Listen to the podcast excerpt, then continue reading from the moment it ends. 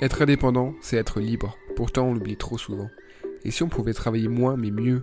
Et si on pouvait ralentir tout en prospérant et en gagnant davantage? Bienvenue sur Slow Freelancing, le podcast. C'est le rendez-vous hebdo des freelances à contre-courant qui veulent sortir des injonctions à la productivité et à l'hypercroissance. Si toi aussi tu souhaites construire une activité pérenne, en phase avec ta vie idéale et qu'il permet de profiter au maximum de chaque journée, alors il est peut-être temps de passer au slow. Travailler plus pour gagner plus, c'est démodé. Travaillons moins sans gagner moins. Chaque semaine, j'alterne entre épisodes solo et épisodes avec invité pour te parler concrètement du slow freelancing. Le meilleur moyen de soutenir ce mouvement et ce podcast, c'est de t'abonner, de mettre 5 étoiles sur ton app de podcast et d'en parler à tes potes freelance. Allez, entrons dans le vif du sujet. Spécialiste en gestion du stress et du surmenage pour les indépendants, les entrepreneurs, les dirigeants, Florian aide notamment les freelances à surmonter des problèmes de taille. Son objectif pour toi, moins de stress, moins de surmenage, encore moins de risque de burn-out, plus de sérénité, de paix et encore plus d'énergie. En freelance, on est libre et indépendant. Pourtant, beaucoup d'entre nous sont stressés et angoissés. Insécurité financière, relations clients, peur de ne pas assurer, on est toutes et tous dans le même bateau. Heureusement, Florian a pris une heure pour nous donner tous ses meilleurs conseils et j'ai pris plusieurs claques. Pour moi, elle a vraiment abordé les points essentiels du stress en freelance et ses lumières sont précieuses. Entre grandes réflexions, discussions et tips pratiques, on ne s'est pas ennuyé. Je te laisse aller écouter cet échange de qualité. Hello Floriane, comment vas-tu? Euh, bah, Ça va très bien, je te remercie. Et toi, comment vas-tu? Super, je suis ravi de pouvoir parler avec toi aujourd'hui sur le podcast. On va parler de sujets hyper importants pour les free, mais pas que d'ailleurs, pour les entrepreneurs, pour, euh, pourquoi pas même pour les salariés, tant qu'on y est. Mhm. Euh, on va parler de, de, choses qui ne sont pas forcément hyper, hyper glamour, hein, mais qui doivent être abordées parce qu'on parle de sujets qui touchent à la santé, clairement. Euh, le stress et, d'autres choses euh, très très très sympas. Euh, on va surtout parler aussi de solutions face à, à, tout ça, au stress, au burn-out, au surmenage. Et vu que c'est ta spécialité, je me suis dit que tu étais la bonne personne pour venir nous en parler. Est-ce que tu peux commencer par te présenter succinctement du coup pour montrer un peu qui tu es pour les personnes qui ne te connaissent pas encore? Tout à fait. Eh alors je m'appelle Floriane Bobet et je suis spécialiste en gestion du stress et du surmenage. Et euh, ça se matérialise essentiellement par des accompagnements individuels que je propose aux entrepreneurs, aux freelances, aux dirigeants et parfois aux managers. Euh, donc voilà, le but c'est euh, de poser à plat tous les problèmes qui peuvent créer du stress important au quotidien et plus précisément du surmenage et de dérouler un peu pour voir comment alléger les semaines et comment prendre les choses avec plus de sérénité au quotidien. C'est carré. le pitch est bien rodé et on, voit bien ta valeur ajoutée. Euh, comment est-ce que tu es tombé là-dedans, toi, du coup? Euh, Qu'est-ce qui t'a donné envie de t'intéresser à ce sujet? Euh, bah, J'ai vécu le problème de très près, en fait. C'est pour ça que je me suis intéressée petit à petit. il faut savoir que je porte, je porte une condition de santé assez particulière qui m'a forcé à me préserver du stress très jeune, quand je suis entrée dans la vie active. Et, euh, et malheureusement, j'avais une nature quand même assez stressée à la base. Donc tout ça faisait pas mmh. très bon ménage. Euh, ce qui fait que la gestion du stress est devenue une obsession petit à petit au fil de mes journées de travail. Et c'est pour ça d'ailleurs à la base que je suis devenue freelance.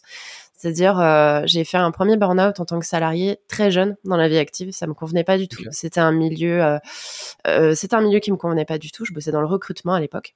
Mmh. Euh, beaucoup de bruit, beaucoup de pression des objectifs, euh, peu d'humanité dans l'approche du métier. Vous ne trouverez pas ça sur mon profil LinkedIn en fait, donc euh, donc ne vous fatiguez pas. C'est une expérience que j'ai enlevée parce que j'en garde pas un bon souvenir. et c'est à ce moment-là que j'ai commencé à me dire ok, j'ai envie de devenir freelance parce que je veux pouvoir être libre de mes horaires de travail. C'était ça au tout début, vraiment le point de départ. Euh, je veux bosser dans le silence, ça c'est sûr, et je veux être libre de mes horaires de travail et pouvoir euh, gérer mes pics d'énergie en fait euh, au fil de l'eau. Et petit à petit, eh ben, on se rend compte que devenir freelance pour gérer son énergie, ça suffit pas en fait. C'est un début de réponse intéressant qui amène beaucoup de flexibilité mais c'est pas du tout un gage de protection contre le stress et la fatigue et euh, on peut partir dans un biais encore pire parce qu'il n'y a plus personne pour nous protéger. On est notre, seul protecteur. Voilà, donc, euh, donc petit à petit, effectivement, le stress est remonté. En free parce que mmh. bah, il y avait plein de choses que je gérais pas bien. Je me suis retrouvée pendant, pendant plusieurs années à bosser 7 jours sur 7, ne pas arriver à m'arrêter. prendre un week-end pour moi, c'était devenu exceptionnel. Alors je les kiffais mes week-ends quand je les prenais, mais j'en mmh prenais pas beaucoup. Et, voilà, exactement. Et ben j'ai refait un burn-out au bout d'un moment. À un moment donné, je me suis dit, il y a un souci, il y a vraiment quelque chose là que je gère pas bien. Il y a un problème dans mon rapport au travail. Il y a un problème dans beaucoup de choses. Mmh et, euh, et j'ai entamé euh, un parcours de reconversion professionnelle. Du coup, à la base, je travaillais dans le SEO. Et j'ai entamé mon parcours de reconversion professionnelle pendant le Covid, euh, où je me suis dit, euh, en fait, euh, je veux faire de la gestion du stress mon travail. Je veux que ça devienne vraiment mon axe de travail principal. Et je me suis formée du coup au coaching professionnel et à la gestion du stress en tant qu'accompagnatrice. Et, euh, et ça change euh, la vie. Et je me rends compte que je change des vies en fait au quotidien. Donc c'est vraiment très très gratifiant euh, d'avoir totalement changé de métier par rapport à ça. Et, et surtout, euh, bah, le fait de, de m'être orientée vers ça, évidemment, ça a beaucoup changé sur le plan personnel. Puisque mes semaines, mes semaines maintenant, je les organise pas du tout de la même façon. Ça c'est clair. Je m'en doute. ok, bah, parcours hyper intéressant et qui vient vraiment d'un truc que tu as vécu toi-même et qui du coup t'a donné encore plus envie de d'aider les autres à, éviter justement ce, ce, type de situation. Exactement. Donc, euh, ok, hyper intéressant. Et, c'est marrant parce que je me reconnais un peu dans, euh, dans l'aspect, euh, comment dire, je reconnais beaucoup de personnes en tout cas, euh, pas, pas c'est pas mon cas justement, mais je reconnais beaucoup de personnes euh, qui s'intéressent un peu au slow freelancing quand je leur en parle, qui découvrent un peu le concept. Euh, c'est justement ces freelances qui euh, bossent tout le temps, qui n'arrivent pas à s'arrêter et qui, pendant un temps en tout cas, trouvent ça normal jusqu'à ce que ce soit plus du tout sain quoi. parce que ça peut durer un temps. Hein. je mmh connais beaucoup de monde qui, qui font ça et, qui disent bah c'est ok, il n'y a aucun problème. Euh, enfin, moi je veux bosser 7 jours sur 7, euh, moi ça me va, je suis content, euh, très bien.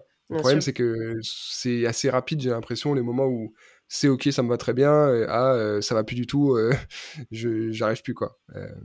donc donc c'est un peu à eux que je m'adresse aussi avec le slow freelancing, mmh. montrer que c'est pas forcément la meilleure idée de, de, mettre, de capitaliser à fond là-dessus et de, de jamais s'arrêter, même si c'est un peu tentant forcément, pour plein de raisons qu'on va aborder tout à l'heure notamment. Ouais. Euh, mais voilà, donc euh, ok, je trouve, euh, on commence déjà à avoir des, des liens. Totalement. Bah, le truc, c'est qu'effectivement, enfin, ça m'étonne pas hein, qu'il y en ait beaucoup autour de toi que tu vois qui bossent 7 jours sur 7. Ça, c'est souvent le freelance qui débute d'ailleurs, euh, et qui se dit ouais, mais euh, moi j'aime mon travail, donc j'ai aucun problème à travailler 7 jours sur 7. Mmh et, et, ça, c'est c'est très bien hein, déjà. Il n'y a pas d'injonction à moins travailler, mais les gens reviennent tout seuls en fait. Ils en reviennent tout seuls parce que, euh, bah, alors déjà à partir, à partir d'un certain âge, on commence à réfléchir à avoir peut-être des enfants. Mmh et ça, ça se prépare. Enfin, C'est-à-dire que quand on est, quand on a zéro énergie, c'est compliqué de l'envisager. Et surtout, une fois qu'ils sont là, bosser 7 jours sur 7, euh, bon chance. Vraiment, c'est compliqué ça, c'est très compliqué. Donc il y a beaucoup de personnes euh, qui vont avoir ce type de discours. Euh, quand on aime son boulot, on ne compte pas. bon, alors c'est fantastique hein, d'aimer son travail, c'est fantastique de pas le vivre comme une contrainte de bosser le week-end. Par contre, à un moment ou à un autre, ce sera vécu comme une contrainte, parce que c'est pas un rythme qui est forcément tenable sur du long terme, du moins pour très très peu de personnes en fait, si on regarde bien les choses. Ouais, non, c'est sûr. Bon, c'est vrai que ça reste assez personnel le rapport au travail. Et, euh, est-ce que ton travail est un plaisir? Est-ce que tu as l'impression de, je sais pas, de perdre, enfin pas de perdre du temps, mais est-ce que c'est une contrainte de devoir travailler le week-end ou pas? Enfin voilà. C'est vrai que ça dépend beaucoup des gens, euh, mais dans l'absolu, je pense qu'il y, a assez peu de gens qui peuvent bosser euh, pendant 1, 5, 10, 20 ans, tous les jours, non-stop comme ça et, s'en sortir indemne. Bah disons qu'en tant qu'être humain, on a besoin de s'épanouir dans différentes sphères dans notre vie et le travail nous apporte beaucoup en termes euh, d'accomplissement personnel, d'enrichissement intellectuel, mais euh, les autres sphères de la vie sont importantes pour, euh, pour la plupart d'entre nous. Donc il y a la, sphère amoureuse, la sphère amicale, la sphère familiale. Tout ça, ça compte en fait. Et quand on, quand on me dit oui, euh, la, vie perso et la, vie pro, il euh, n'y a pas de vraie séparation, ça, ça dépend des métiers qu'on fait. Moi, personnellement, je travaille pas avec mon copain et, et j'ai pas l'intention de travailler avec mes enfants quand j'en aurai. Et donc, euh, le, temps passé à travailler, c'est du temps qu'on passe pas à faire autre chose. Ça, c'est quand même quelque chose qu'il faut garder à l'esprit. Ouais, c'est clair. Ouais, c'est vrai que la séparation vie pro-vie perso en freelance, c'est un sujet qu'on aborde souvent. J'avais pu parler de ça d'ailleurs dans quelques événements, euh, quelques vidéos qu'on peut trouver euh, sur, sur, ma chaîne YouTube et, d'ailleurs dans le podcast aussi. Euh, parce que voilà, encore une fois, ça dépend de tout le monde, de tout un chacun, mais il y a quand même certains trucs, on va dire, qui fonctionnent un peu mmh. de manière générale. tout ça nous amène évidemment au slow freelancing. Est-ce que toi, ça te, ça te parle? Qu'est-ce que ça t'évoque? Comment tu vois ce, ce, ce néo-mouvement dans euh, l'écosystème freelance? Eh ben écoute, moi ça fait un moment que, que je te vois passer hein, d'ailleurs parce que le slow freelancing, ça m'avait intéressé à l'époque où justement, euh, où justement je bossais trop. et euh, je t'avais regardé, je m'étais dit ah c'est intéressant ça, euh, ce mec-là il arrive à, il arrive j'imagine du coup à bien facturer pour bosser moins. Mmh parce que c'est aussi le problème de beaucoup de free, hein, on va pas se leurrer. Il y en a beaucoup qui bossent beaucoup parce que parce que c'est compliqué au niveau facturation et en fait, euh, et en fait, comme ils sous-facturent, ils sont obligés de compenser en temps passé. Enfin, c'est compliqué. Et, euh, et, du coup, je m'étais intéressée un peu à ton concept et je m'étais dit, ah, ce serait trop bien si j'arrivais à ne pas travailler euh, le jeudi, par exemple. À l'époque, j'étais à mi-temps salarié et j'étais freelance sur le reste. Ça m'inspirait que que c'était quand même vachement bien pour justement être être en flow avec son énergie en fait, mmh euh, et avoir euh, bah, le reste de la journée pour faire d'autres trucs que, qu'on aime, quoi. Et euh, le slow freelancing, là, tout de suite, à l'heure actuelle, tel que je l'envisage, c'est une formidable opportunité d'avoir le temps de vivre vraiment et de prendre soin de sa santé. Et je pense qu'on en a vraiment tous besoin. Avoir du temps pour faire du sport, faire d'autres activités. moi, j'ai, j'ai, je dirais pas que j'ai des passions dans la vie, mais par contre, j'aime énormément de trucs et, euh, et franchement, plus j'ai de temps pour euh, faire tous ces trucs-là, tu vois, euh, chanter, euh, danser, enfin, mmh lire, regarder des, des vidéos, des vidéos sur des sujets qui m'inspirent, qui m'intéressent, qui me nourrissent. Ça, c'est vraiment, c'est vraiment intéressant.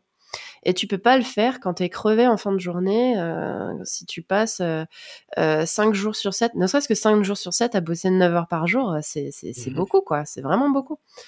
Donc, euh, le freelancing, ça m'inspire vraiment un cadre euh, de vie très respectueux, probablement le plus harmonieux et le plus en respect du rythme euh, humain. Et, et c'est vraiment une chance, en fait, d'ailleurs, que le freelancing se développe de plus en plus, parce que ça va donner, ça va donner la chance à beaucoup plus de personnes de, de suivre, en fait, ce rythme en mmh. harmonie avec leur biologie, tout simplement. C'est vrai que c'est un peu l'idée. Mmh c'est un peu l'idée. Et, euh, et, même au-delà au, au au pardon, du fait de travailler moins, euh, parce que clairement, hein, c'est un, des, un des axes principaux. Mmh le but, c'est pas forcément de travailler moins dans le sens euh, avoir moins de clients et produire moins et, gagner moins, mais c'est tout simplement réussir aussi parfois à faire avec des journées de 4-5 heures ce que la plupart des gens mettent 7-8 heures à faire. parce que tu le disais aussi, l'aspect fatigue si dans ta vie quotidienne, tu as le temps tous les jours de faire un truc qui te plaise, de te lever à l'heure à peu près que tu veux, bon, ça dépend de tes contraintes familiales et autres, hein, évidemment, mmh euh, tu as le temps de te reposer, si tu es fatigué, tu vas faire une sieste, euh, tu as le temps de, en fait, d'utiliser toutes tes activités aussi, perso, tes passions ou juste euh, le truc que tu aimes faire, comme tu dis, mmh. euh, pour que ça vienne nourrir, enrichir ta, je sais pas, ton moral, ton mental, ta, ta motivation, etc.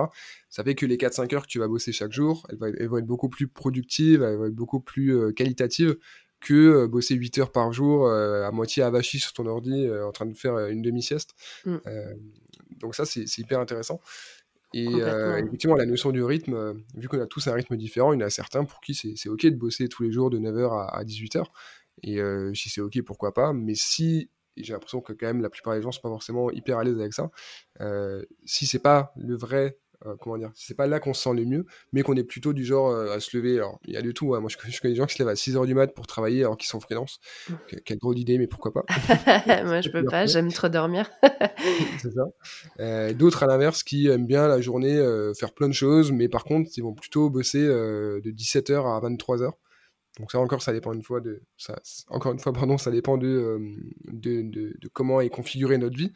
Mais, euh, mais voilà, pourquoi pas, on a cette liberté-là, justement. Je parle beaucoup de liberté euh, mm. dans ce podcast, notamment. bah, autant en profiter, quoi. Bon, encore une fois, ça dépend de, du métier aussi, des clients, des obligations. Mais on a de quoi faire. C'est ça. C'est exactement ça, Et parmi les sujets qui nous intéressent, euh, les raisons pour lesquelles je t'ai invité aujourd'hui, c'est parce que ben, c'est des sujets dont tu parles notamment, moi je t'ai pas mal vu passer sur LinkedIn. Mm-hmm. Euh, tu as aussi publié un article euh, avec Crème de la Crème, un article assez complet sur ben, justement tous ces sujets du stress, du burn-out en freelance, du surmenage, etc. Un article que je recommande évidemment. c'est l'article un peu qui m'a donné envie de t'inviter. Je, je t'avais déjà vu passer, je m'étais noté un peu, je me suis noté pas mal de noms là ces derniers mois. Mm-hmm. Et là je me suis dit, il faut qu'on se parle. Premier sujet, évidemment, le plus évident, le stress en freelance. Alors ça peut paraître un peu paradoxal parce qu'on se dit quand même, bah, on, est freelance, on est indépendant, on est plus libre que la moyenne, on va dire, des gens qui travaillent. On a choisi cette vie, on, a beaucoup plus de contrôle. Pourtant, on est quand même assez nombreux et nombreuses à être plutôt stressés. Comment est-ce que tu expliques ça? Comment tu vois ça? Quel est ton, ton constat, ton ressenti là-dessus? Alors, pour moi, le premier facteur de stress qui revient constamment chez le freelance, c'est vraiment l'insécurité financière. Parce qu'on est très formaté, euh, on est vraiment habitué par le, cadre euh, de, sécurité, de confort qu'offre le CDI, avec euh, le salaire qui tombe, qui tombe tous les mois, une protection de santé. en fait, l'argent est probablement ce qui stresse le plus les gens qui sont à leur compte. Mmh. Avec euh, le soir, des questions qui tournent en boucle. Bon, combien de temps il me reste euh, Combien de mois j'ai devant moi où je peux vraiment surpayer le loyer et les factures À partir de combien de temps il va falloir que vraiment j'accélère les choses Ça, mmh. je pense que vraiment, c'est le gros pilier de stress qui fait que euh, on est moins tranquille. Parce que tu disais tout à l'heure, on est plus en contrôle qu'en salariat, on est plus en contrôle de certaines choses on peut choisir nos clients, on peut choisir notre rythme, on peut choisir plein de choses, mais on n'est pas très en contrôle, par contre, de l'argent qui va tomber à la fin du mois. Parce qu'il y a pas mal de variables qui entrent en jeu.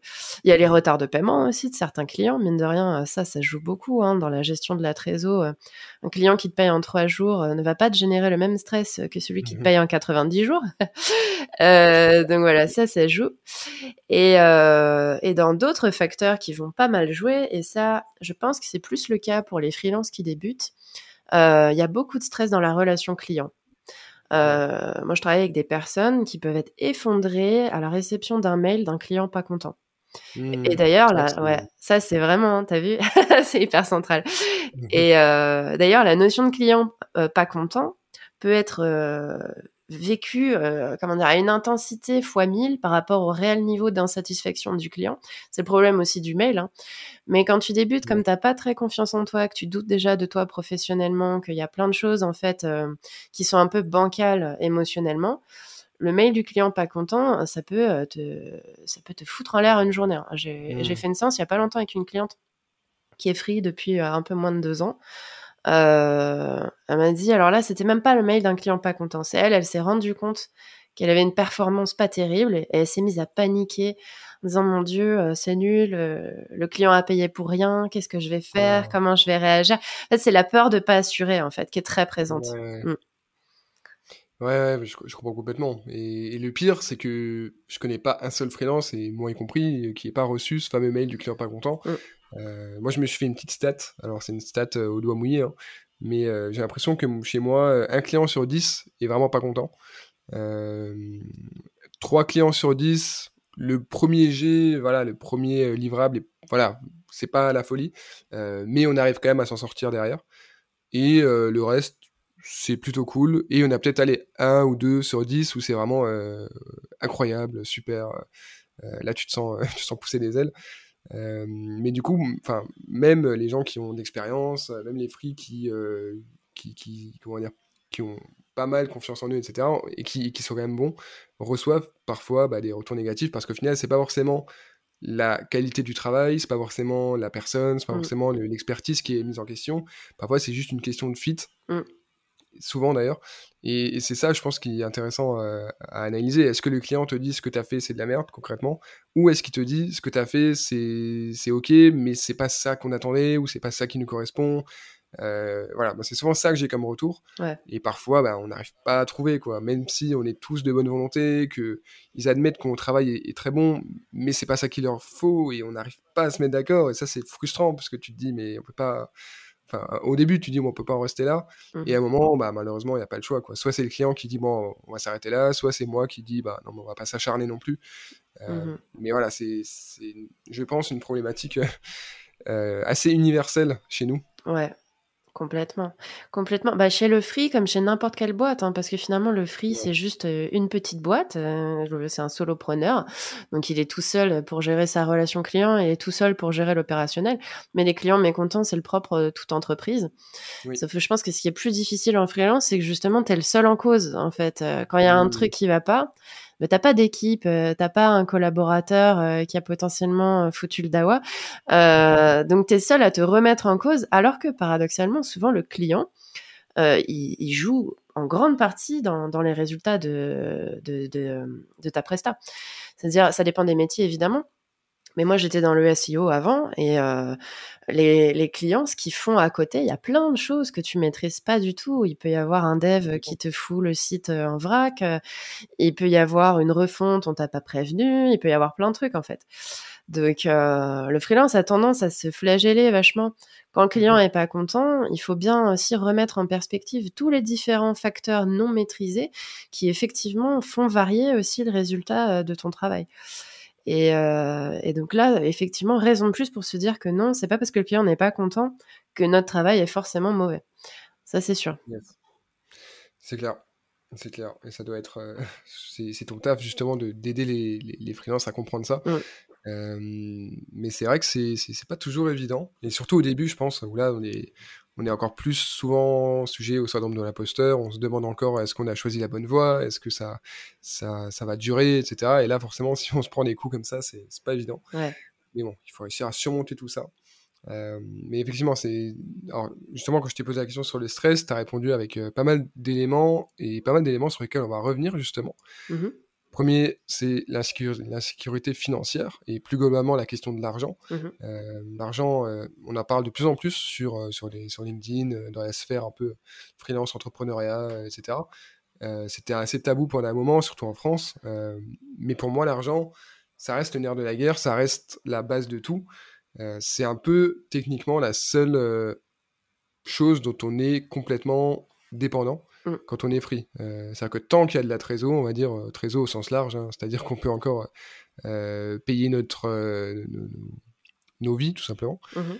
on peut continuer. le jour où il n'y a plus d'argent dans la caisse, là, il va falloir se bouger. Après, tout le reste, c'est un peu secondaire, on va dire. Mm. Après, évidemment, il ne faut pas se dire uniquement freelance égale mercenaire, on n'est pas là uniquement pour l'argent. bon, il y en a peut-être qui le sont, hein, mais je pense pas que ce soit hyper durable. Après, comment justement sortir de l'insécurité financière euh, au sens insécurité financière euh, euh, ressentie? Évidemment, si c'est une insécurité financière réelle, dans le sens où vraiment, je parle de précarité, là, il y a plein de choses à mettre en place qui sont plus, comment dire, plus professionnelles, plus, plus actionnables, vraiment. Mmh. Euh, plus, euh, on va dire, c'est ce qu'on entend plus sur les podcasts classiques pour les freelances notamment, c'est-à-dire trouver des meilleurs clients, augmenter son tarif, euh, se former mieux, etc. Mais cette pression, cette, pression liée à l'insécurité financière ressentie, comment est-ce que toi tu conseillerais d'agir pour, pour essayer de la surmonter et d'en sortir? Ouais. Euh, alors c'est marrant que tu parles vraiment, que tu insistes sur le fait de pression euh, financière ressentie, parce que c'est très juste de présenter de cette manière-là. Euh, j'ai publié un post il y a pas longtemps sur le sujet qui expliquait justement l'insécurité financière ressentie par des clients, certains de mes clients qui font un chiffre de malade, enfin, c'est-à-dire mais mmh ils font dix fois mon CA et ils ont un sentiment d'insécurité financière supérieur au mien. Moi, j'ai euh, généralement assez peu de trésor d'avance et je suis dépensière. J'ai tendance à tout réinvestir rapidement dans ma boîte parce que je fais tout le temps des formations, j'achète du matos, j'achète plein de trucs en fait pour ma boîte. Euh, je me fais superviser. Enfin bon, bref, tout ça coûte cher. J'ai pas mmh du tout de sentiment d'insécurité financière. Et euh, du coup, la question à se demander, c'est voilà pourquoi? Qu'est-ce qui distingue quelqu'un qui a fermement confiance en sa sécurité financière de quelqu'un qui est en panique? Et je pense qu'il y a pas mal d'éléments de réflexion autour de ça. La première, c'est qu'on a un rapport beaucoup trop statique à l'argent en France, qui est lié à la vraie définition du capitalisme, parce qu'on nous définit euh, le capitalisme comme l'accumulation de capital. Mmh. Donc, on va chercher à accumuler pour se sentir en sécurité. Or, euh, dans euh, le fonctionnement réel de l'argent, l'argent normalement et les capitaux fonctionnent en flux bien plus qu'en stock. L'argent, il est fait pour circuler, il rentre, il sort. Et effectivement, parce que ce que je te disais, moi, j'investis énormément pour ma boîte parce que je, je crois fermement en ma capacité à refaire circuler dans un sens comme dans l'autre. Euh, donc c'est ça le nerf de la guerre pour faire descendre le sentiment d'insécurité financière. C'est tout d'abord d'avoir fermement confiance en sa capacité à créer de l'argent. D'ailleurs, euh, en freelance, c'est sa capacité à vendre, tout simplement. À, trouver des nouveaux clients, à proposer euh, sa nouvelle presta et à closer euh, sans difficulté. Quand on est confiant avec ça, on se sent pas pauvre en tant que free parce qu'on sait que même quand il y aura zéro sur le compte, on va euh, se bouger les fesses et retrouver des clients hyper rapidement. Et, euh, et, on va se débrouiller même pour aller faire de la presta, éventuellement du one-shot euh, rapide au tout début pour mmh renflouer les caisses, pour pouvoir facturer rapidement et faire rentrer de l'argent vite. Donc, euh, je pense que c'est ça vraiment le nerf de la guerre, c'est avoir confiance en sa capacité à créer de l'argent et se dire que euh, même en arrivant petit à petit euh, bah, vers, vers une trésor qui se vide, on saura dans tous les cas rebondir pour aller retrouver des clients, pour rebondir sur nos pattes. ça, c'est vraiment, vraiment hyper important en free. Parce que si on a mmh. tout le temps besoin d'être focus sur combien de temps il me reste, combien, euh, combien j'ai sur mon compte, ça représente exactement euh, euh, combien de mois de liquidité. Ça, c'est c'est hyper stressant en fait. On se met en stratégie de survie quand on fait ça. Et, ça, voilà, ça, vraiment, ça crée du stress pour le coup. C'est vrai. c'est vrai, je comprends complètement parce que c'est vrai que moi je suis un peu là-dedans aussi. Mais j'ai l'impression que ça dépend pas mal aussi de d'où on vient, du milieu duquel on vient et de notre rapport à tout ça. Et c'est vrai que tu vois, moi je viens des milieux populaires et je vois ça chez les personnes aussi, chez, parce que du coup je connais aussi pas mal de freelances qui viennent de milieux populaires. Mmh. c'est un peu en mode premier entrepreneur de la famille, première personne qui a fait des études, des hautes études entre guillemets dans la famille, première personne qui gagne vraiment bien sa vie, etc.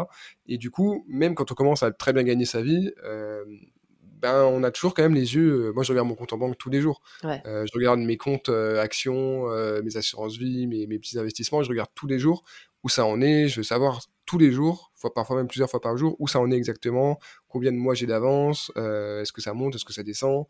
Euh, je regarde ma, ma comment dire, ma, j'ai un fichier aussi où je traque tous mes paiements euh, en attente. donc forcément, il y en a beaucoup, vu que moi j'ai beaucoup de clients en parallèle. Et, et, je regarde tout, je sais exactement combien j'attends de paiement, à peu près quand est-ce que ça tombera, etc. Mais après, ça, ça peut être à la fois rassurant et, aussi anxiogène, comme tu dis. Euh, ça dépend de. Je pense qu'il faut. C'est bien d'avoir les yeux dessus, mais il faut quand même apprendre à s'en détacher et à pas vivre uniquement en fonction de ça. Euh, et un autre point hyper intéressant que tu as abordé, c'est l'aspect. Euh, avoir confiance en sa capacité à, entre guillemets, créer de l'argent. Mm. c'est un vrai truc dans le sens où on dit souvent que les, grands entrepreneurs, les, les, ou même les, personnes plutôt aisées en général, si demain on leur enlève tout leur argent, on leur met zéro sur leur compte bancaire, ben, c'est assez probable en fait que d'ici quelques mois, ils arrivent à nouveau à devenir euh, plutôt aisés. Tout à fait. Euh, parce que, alors, au-delà de l'aspect capital, travail, euh, les revenus du capital, etc., là, je parle vraiment pas de ça, même si c'est réel, mais admettons qu'on lui enlève aussi toutes ses propriétés et tout son patrimoine. il y a cette capacité justement à savoir créer des projets ou alors se, vendre en free ou alors voilà être consultant qui permet assez rapidement de euh, recréer comme ça cette, euh, cette valeur. Et c'est euh, ça, c'est des compétences qui se perdent jamais, d'où l'importance de toujours se, se former là-dessus. Et, croire en soi aussi, c'est la confiance, c'est vraiment la base. Mm. D'ailleurs, est-ce que la confiance, ce serait pas le remède miracle au stress dans tous les domaines de la vie, j'ai l'impression? Ça, c'est une partie de la réponse, c'est sûr. ouais, ouais. Une des solutions, effectivement. Euh, mais voilà, l'argent, c'est un sujet euh, hyper important. Et, euh, et, du coup, moi, j'ai beaucoup de mal avec les gens qui disent non, mais l'argent, c'est pas une priorité, c'est secondaire. c'est ce que ceux qui disent ça en général, ceux qui en ont déjà assez. Tout et à fait. souvent qui sont sortis de cette insécurité financière. Donc, mmh, mmh. évidemment qu'ils pensent ça, et tant mieux. Le but, ce serait que tout le monde en arrive là. Mais bon, on n'y est pas, quoi. Ouais, ouais, bien sûr. Bien sûr, non. Moi, j'ai... Mais c'est le problème d'ailleurs aussi de, de beaucoup de, de ma camarade de promo euh, de mes camarades de promo pardon, à, à l'école de coaching, la plupart des gens qui se dirigent vers les métiers de l'accompagnement sont pas très animés par l'argent en fait, parce qu'ils sont mmh. très très orientés vers l'humain. Et du coup, euh, malheureusement, il y en a beaucoup qui ne développent pas leur activité parce qu'ils disent oui, non mais l'argent, je fais pas ça pour l'argent, mais en fait, mmh. bah, alors certes, tu n'es pas là forcément dans un délire d'appât du gain et d'avidité euh, pour appauvrir ton client, mais de l'argent, il en faut pour tout le monde. Hein. Enfin, on a tous quand même un, toit à assurer au-dessus de notre tête, des bouches à nourrir, à minima la nôtre en tout cas. Et évidemment que l'argent est indispensable. Refuser de s'intéresser à ce sujet-là, c'est se mettre en danger en fait. Et pour le coup, c'est se mettre en situation de stress. Ça, c'est certain. Mmh. Ouais, ouais, c'est intéressant. Je sais pas si tu connais Delphine Pinon du podcast Richissime. non, ça me dit rien du tout. C'est vraiment euh, devenu un podcast assez de référence en fait sur le sujet de la, du rapport à l'argent. Mmh euh, il y a l'aspect très pratique euh, de comment justement générer plus d'argent, mais il y a aussi tous ces aspects psychologiques autour de l'argent, sociétaux aussi. Donc, hyper intéressant. Mmh Écoutez si, si, vous ne connaissez pas encore. Très intéressant. De toute façon, le rapport à l'argent conditionne énormément de choses dans notre façon de travailler et, et dans notre niveau de stress quotidien aussi, ça c'est sûr. C'est clair. Et autre aspect, euh, autre aspect stressant que tu as mentionné, c'est l'aspect relation client. Euh, l'aspect relation client, tu le mentionnais notamment via les, bah, les, clients pas contents. Mais au-delà de ça, euh, qu'est-ce qui stresse le plus les free dans leur relation client Est-ce que c'est ce rapport justement de je suis payé pour faire quelque chose, donc il faut que ce soit bien, donc il y a cette notion de, pression qu'on se met tout seul et que le client peut mettre aussi? Est-ce que c'est l'aspect comment gérer ma relation avec le client au niveau de la communication? Est-ce que c'est plus l'acquisition de clients? Euh, Qu'est-ce que tu observes euh, souvent? Alors, il y a pas mal de choses. Dans la relation client pure, c'est-à-dire les clients qu'on a déjà convertis, avec lesquels on travaille, euh, la plupart des gens qui sont devenus freelance pour être libres n'ont pas forcément réglé les, leur problème de mal de reconnaissance, c'est-à-dire la course sans mmh. fin, la course sans fin après la reconnaissance. Donc ils, ont quelque part un peu transféré leurs besoins de reconnaissance qu'ils avaient avant pour leur manager, pour leur N plus 1, sur le client. Or, euh, il est rare que le client soit vraiment si reconnaissant que ça. Il y a des fois, on tombe sur des clients vachement reconnaissants, mais mmh. souvent, euh, dans la relation client en freelance, on peut vivre beaucoup de situations ingrates. Hein. Euh, ça, le, client, il a commandé un travail, euh, c'est bien fait. Euh, pour lui, c'est un dû, c'est normal. Donc, mmh. pour les gens qui sont en recherche de reconnaissance, ça peut être très violent au tout début, de se rendre compte qu'il n'y a pas forcément une reconnaissance de malade. Alors, de temps en temps, tu vas avoir un retour client qui va te faire vachement de bien, tu vois, ça va être le florilège. et ça, du coup, ça rebooste un peu. Mais si on en a trop besoin, c'est assez dangereux, ça, pour le coup, pour le niveau de mmh. stress, parce que du coup, on va en faire toujours plus dans l'attente euh, de bah, justement d'avoir euh, ce feedback positif et d'avoir euh, cette reconnaissance qui est qui est pas très tangible en fait. C'est c'est en grande partie ça, hein, du coup, hein, qui va stresser d'ailleurs dans, dans, le mmh. besoin de reconnaissance, c'est qu'on ne sait pas exactement ce qu'on attend. On sait que c'est pas assez. On attend un retour positif. On attend d'être nourri de cette manière-là, mais c'est pas tangible, c'est pas clair, c'est pas bien défini, et donc du coup, on a, on a tout le temps la dalle de, de cette reconnaissance qui n'arrive pas. Ça, ça, c'est vraiment quelque chose qui alimente le stress du quotidien dans la relation client. C'est une partie seulement. Euh, donc, tu as d'autres personnes, effectivement, qui ont la trouille en permanence que leurs clients soient pas contents et les lâchent, puisque on est quand même super dépendant de nos clients. Hein. Peur de l'abandon. Euh, ouais, peur de l'abandon du client, ouais, carrément. Mais là, pour le coup, ceux, ceux, qui ont très peu de clients, par exemple, et qui sont, qui sont très dépendants d'un ou deux gros clients, euh, ça peut générer énormément de stress parce que du coup, c'est une relation client qui va être pesante, où tu es euh, vraiment en situation de dépendance vis-à-vis de ton client. Euh, et, c'est pour ça d'ailleurs qu'il faut faire attention à avoir plusieurs clients quand même en free, parce que sinon on retombe en fait dans, dans une relation vraiment hiérarchique, comme un salarié quoi. Donc, donc ça voilà, ça peut être un autre aspect. Et l'autre aspect qui va stresser les gens, ça peut être ceux qui détestent prospecter par exemple, qui n'ont pas encore assez de clients et euh, qui détestent prospecter et mmh. qui du coup là sont stressés par toute la phase commerciale avant. Et ça, euh, c'est le cas de beaucoup de personnes. Hein. Ok. Ça, c'est sûr. C'est ça que moi j'entends souvent euh, des personnes qui veulent se lancer et qui me disent bah moi j'ai tout mais enfin j'ai la compétence, je sais comment créer la boîte mais par contre comment je trouve mes premiers clients sachant que j'aime pas ou j'ai peur de prospecter. C'est ça que c'est pas évident et ah après, voilà, à un moment ça passe, mais. À un moment ça passe, et de toute façon, il n'y a pas trop d'autre choix que de se mettre le nez dedans et d'aller s'y frotter pour vraiment commencer à, se défaire de, cette peur-là. Et pour dédiaboliser aussi la prospection, parce qu'en fait, le client, c'est juste un être humain hein, en face de nous. Hein, il va pas, il va pas nous manger. Mmh euh, euh, T'en as quelques-uns qui sont un peu challengeants en appel. Euh, un appel de présentation ou, au moment de la propale commerciale, mais la plupart sont quand même assez bienveillants. Et il n'y a pas lieu mmh. d'avoir autant peur que ça de la prospection, en fait.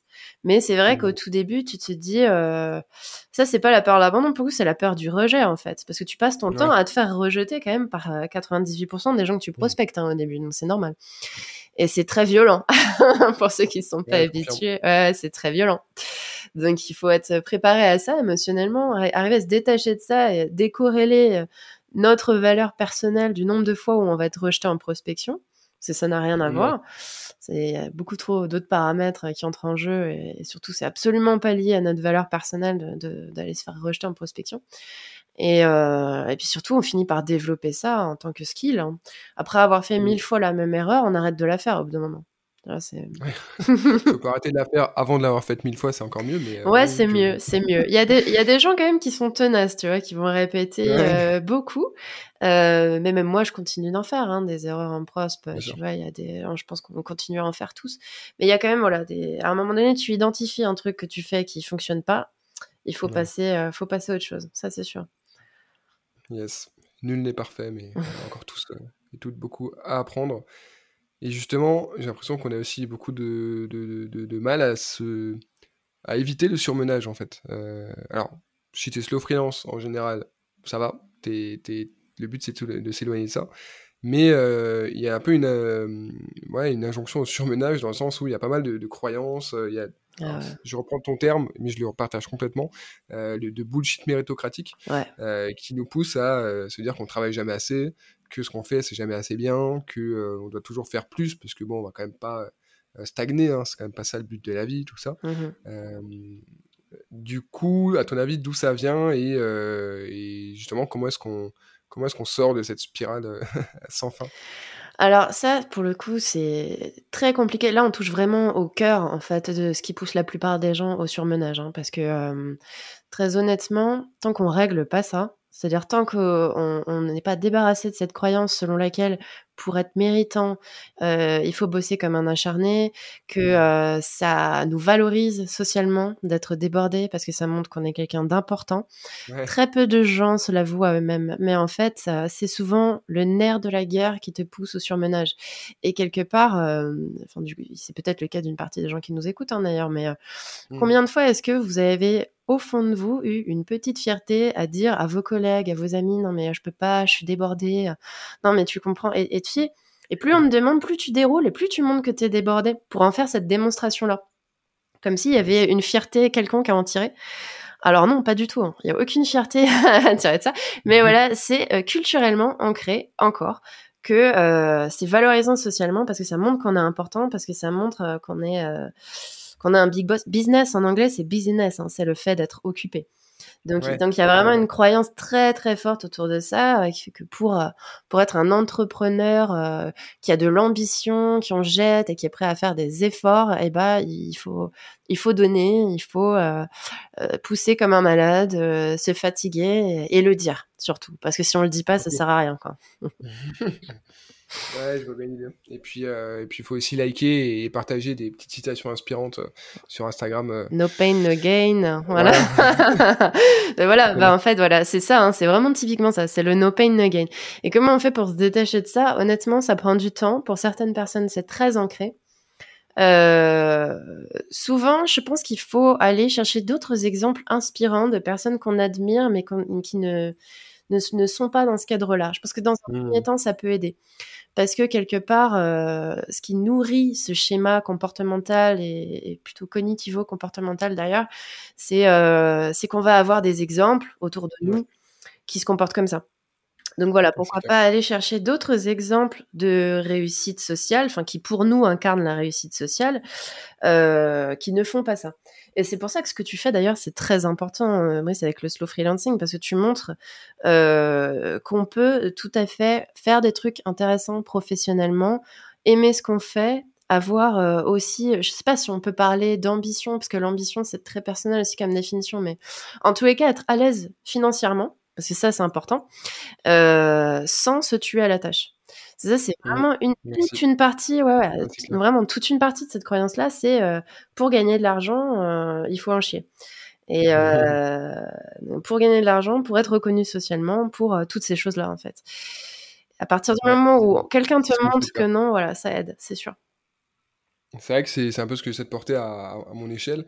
mais je pense aussi qu'il y a comment dire, il y a des contre-exemples qui ont un peu, qui font peur aux gens maintenant dans le sens où il y a un peu, j'ai l'impression, de trois voies.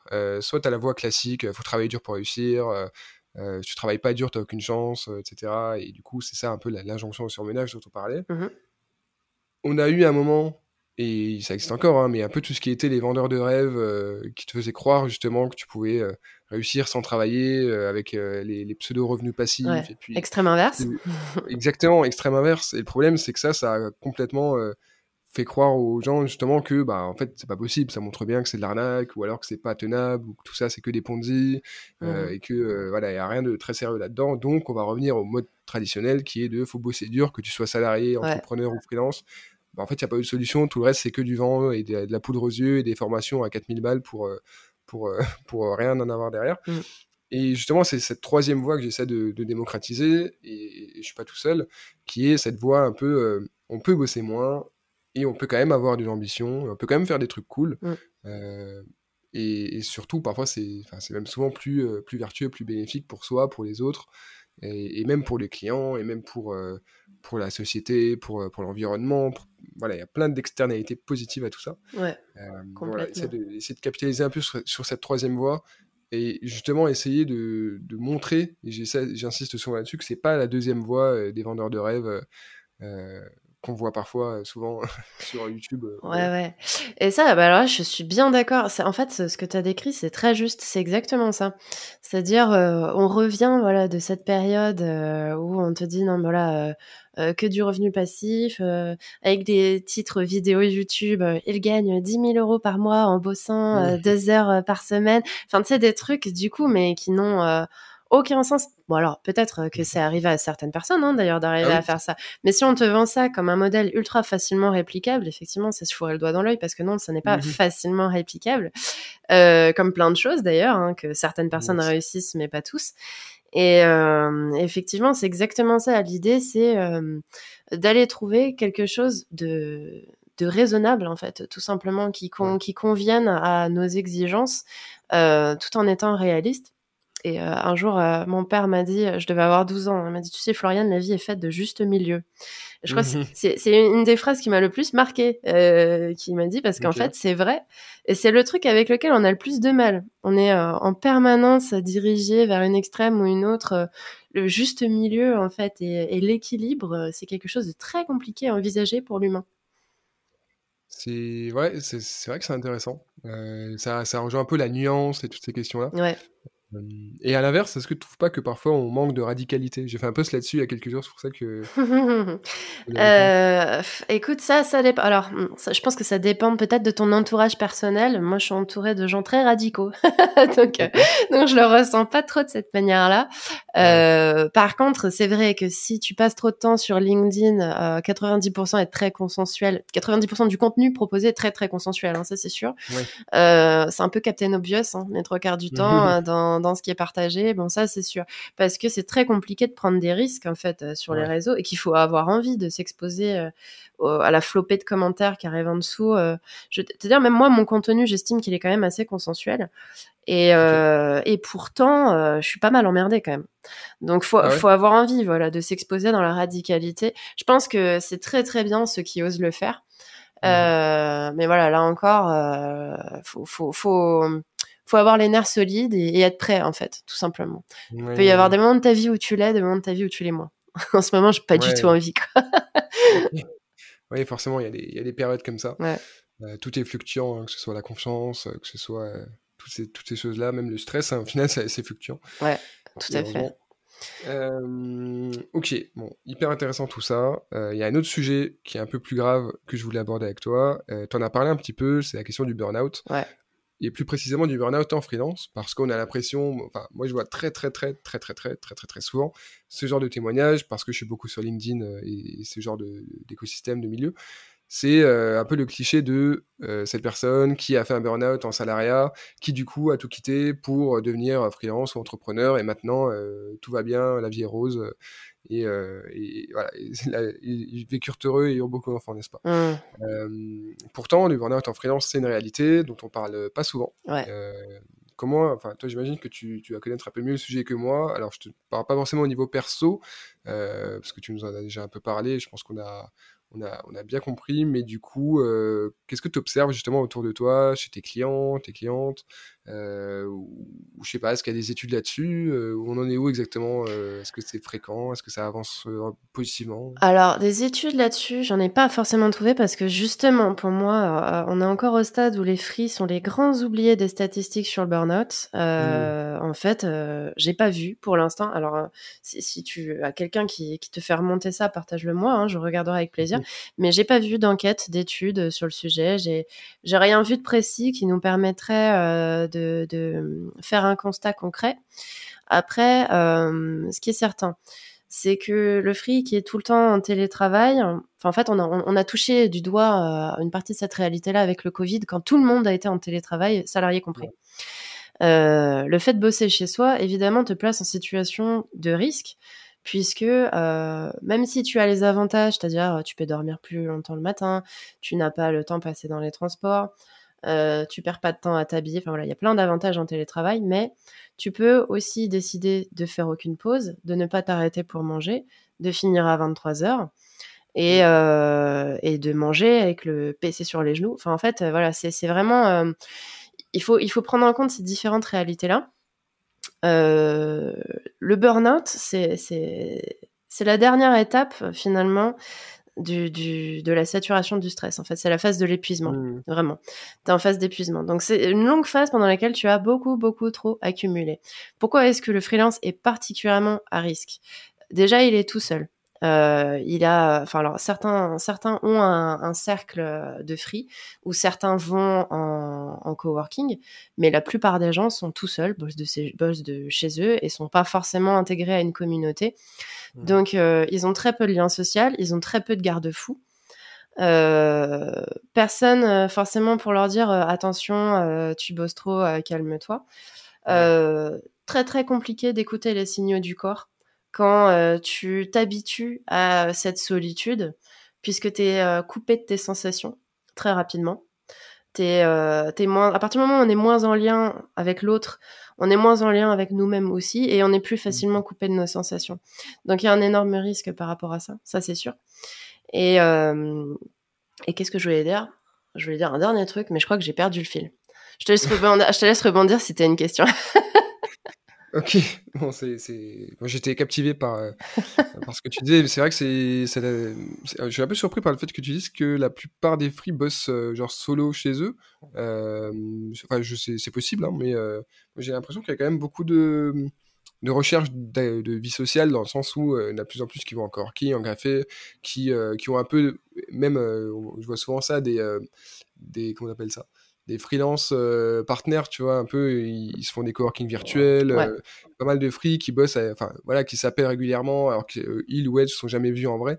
je vois beaucoup passer ça, justement pour un peu lutter contre cette solitude, et ça devient vite des vrais liens, mm. parce qu'on a quand même beaucoup de points communs, on s'entend souvent très bien entre freelance, et du coup, du coup, c'est sûr que la solitude en freelance, c'est vraiment terrible, tout comme la solitude tout court d'ailleurs. Euh, solitude subie, j'entends évidemment. Mmh, mmh. Mais, euh, mais oui, c'est clair que quand on est tout seul, on, perd un peu la, le référentiel de qu'est-ce qui est bien, qu'est-ce qui n'est pas, pas, pas, normal. Euh, quand est-ce qu'on abuse, quand est-ce qu'on devrait se reposer un peu, et on, est plus, on aurait tendance à penser que plus on passe de temps seul, mieux on se connaît, et plus on s'écoute, et plus on fait des choses bonnes pour nous mais dans les, dans les faits, c'est pas forcément ça, parce que justement, on s'enferme un peu dans notre propre mmh, mmh. Euh, réalité et on, on, s'enferme, c'est vraiment le terme. Ouais, tout à fait. Et euh, alors, dans ce que tu disais, c'est vrai effectivement qu'on voit de plus en plus de freelances partager euh, les moments de sociabilité, leur façon de s'organiser pour rencontrer du monde. C'est vrai hein, qu'il y en a.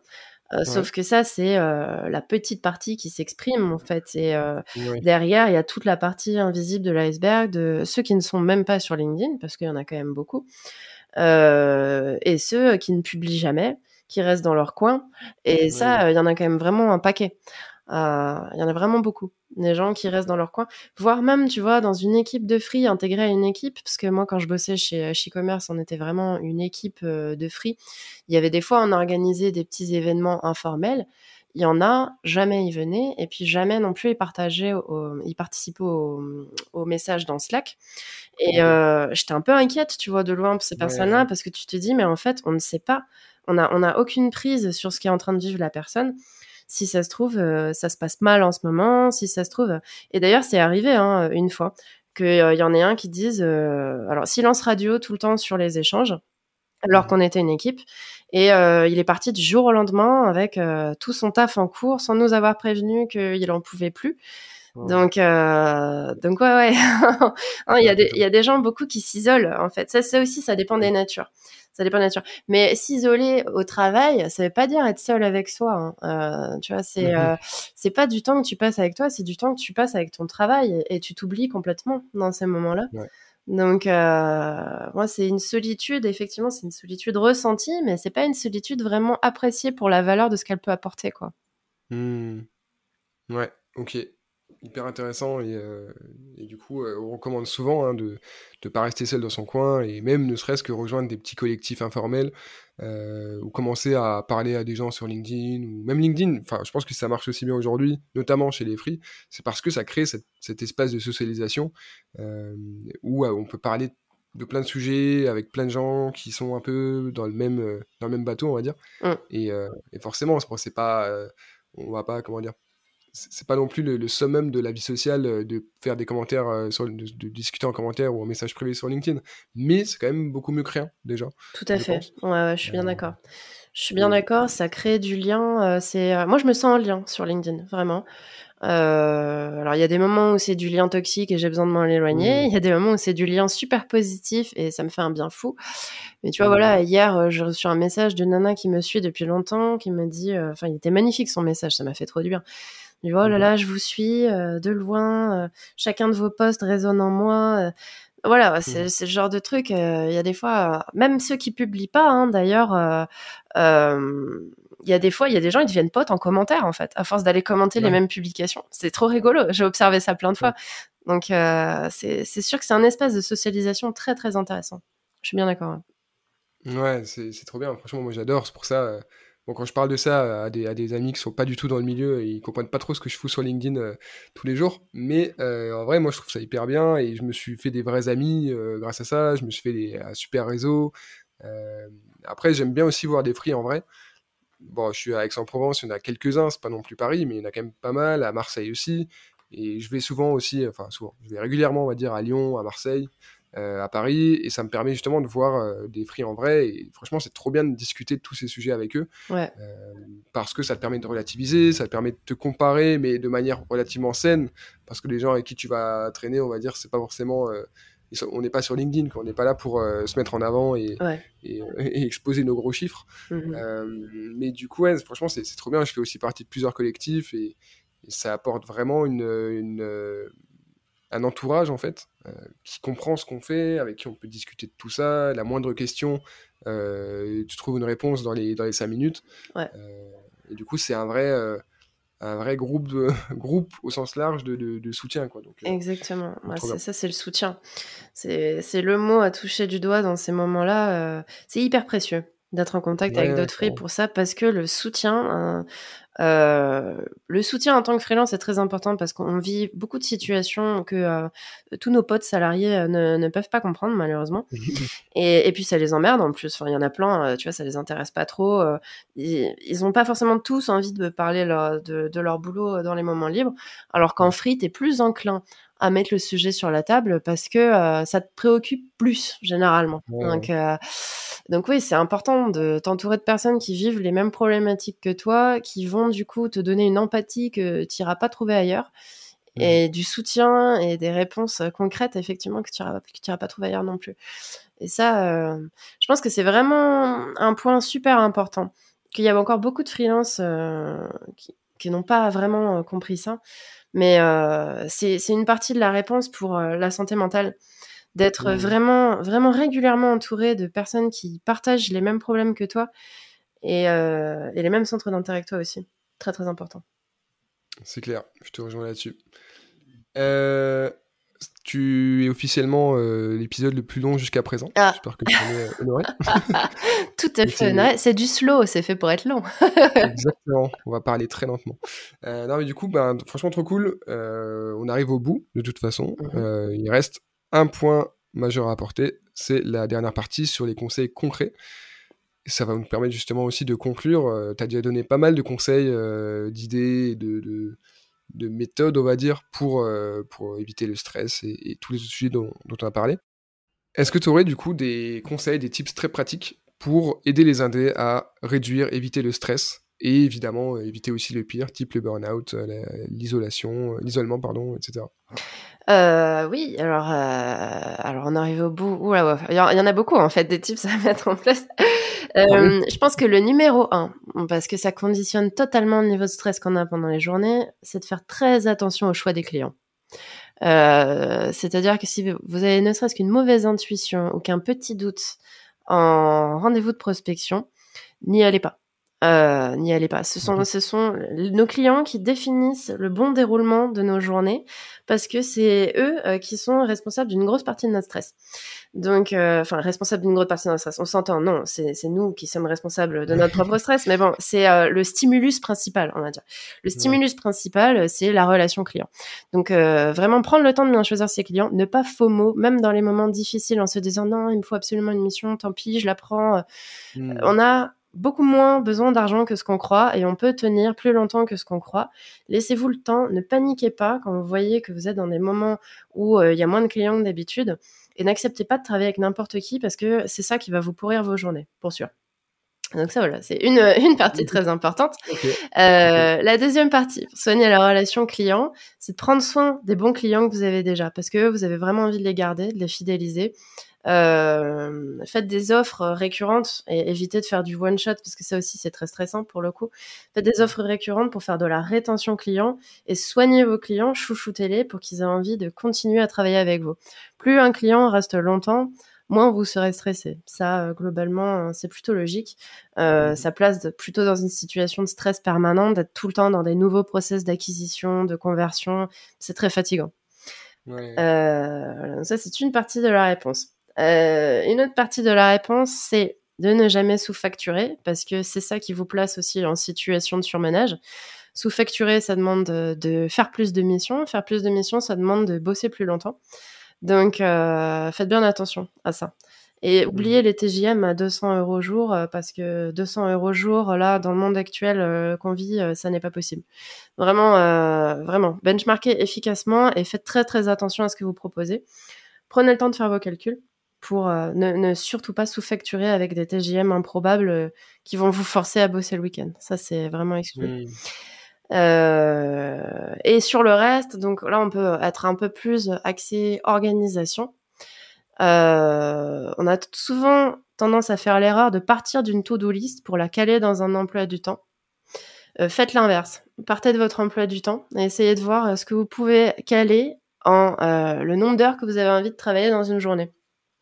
voilà, ou dans une semaine. Par, par exemple, euh, exclu évidemment d'aller euh, travailler le week-end si euh, votre conjoint est salarié et que vous avez envie de passer du temps avec lui. Je donne un exemple. Hein. Si vous avez envie de mhm. bosser le week-end, bossez le week-end. Mais si vous savez que vous n'avez pas envie de bosser le week-end, par exemple, bah, la to-do list, elle doit rentrer dans 5 jours de boulot. Si vous savez que vous n'avez pas envie de bosser l'après-midi, bah, la to-do list, elle, elle doit rentrer dans le matin. Ça veut dire qu'on va éliminer tout ce qui sert à rien et euh, qu'on va euh, reporter tout ce qui n'est pas urgent. Et c'est comme ça petit à petit qu'on arrive à prioriser en fait. En partant de l'espace de temps euh, qu'on a envie de s'astreindre, on va réussir rapidement à voir ce qui est vraiment un impondérable, donc ce qu'on doit faire dans la semaine, et ce qui peut sans problème être soit reporté, soit purement et simplement supprimé si c'est pas une tâche qui apporte concrètement de la valeur à l'entreprise. C'est très clair. J'espère. C'est très dur. À chaque fois, quand euh, tu arrives en fin, de, en fin de présentation, quand on demande des tips concrets, il y en a, il y en a mille, en fait, possiblement. C'est sûr. Mais en tout cas, ceux-là m'ont l'air, euh, l'air très pertinents et je, j'en connais quelques-uns d'ailleurs. Ouais. Euh, certains d'ailleurs que je comment dire, que j'associe moi au slow freelancing c'est-à-dire si tu veux devenir slow freelance pareil tu as intérêt à bien choisir tes clients t'as intérêt à jamais sous-facturer, parce que voilà, tout ça, c'est vraiment se tirer une balle dans le pied. Mm. Mais c'est aussi, ça implique aussi de, de, de, se, comment dire, de se défaire un peu de ses instincts primaires, de se dire je, je, veux ce client parce que là, j'ai peur que dans deux mois, j'ai plus assez de clients, etc. Donc euh, tu as très bien expliqué, donc euh, trop cool. C'était vraiment euh, un plaisir de parler avec toi pendant, pendant une bonne heure. Ouais, moi aussi. Trop bien, c'est le but. J'espère que, que ceux qui écoutent pensent la même chose, je n'en doute pas. On a abordé plein de sujets. tu m'as pas déçu sur les, les, points sur lesquels je t'attendais. Ah. Trop bien. ok. Donc impeccable.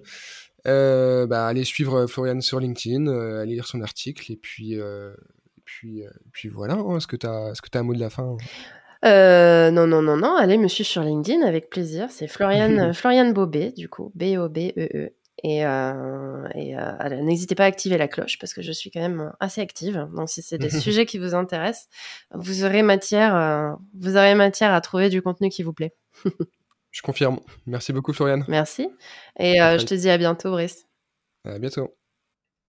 Merci infiniment d'avoir écouté cet épisode jusqu'au bout. S'il t'a plu, je t'invite à t'abonner à la newsletter. J'y développe notamment le sujet abordé dans l'épisode, le lien est en description. Je te laisse aussi me mettre 5 étoiles et un commentaire sur ton appli, ça m'aide beaucoup. Et je te dis à la semaine prochaine pour un nouvel épisode de Slow Freelancing, le podcast. Ah, et surtout, n'oublie pas de ralentir.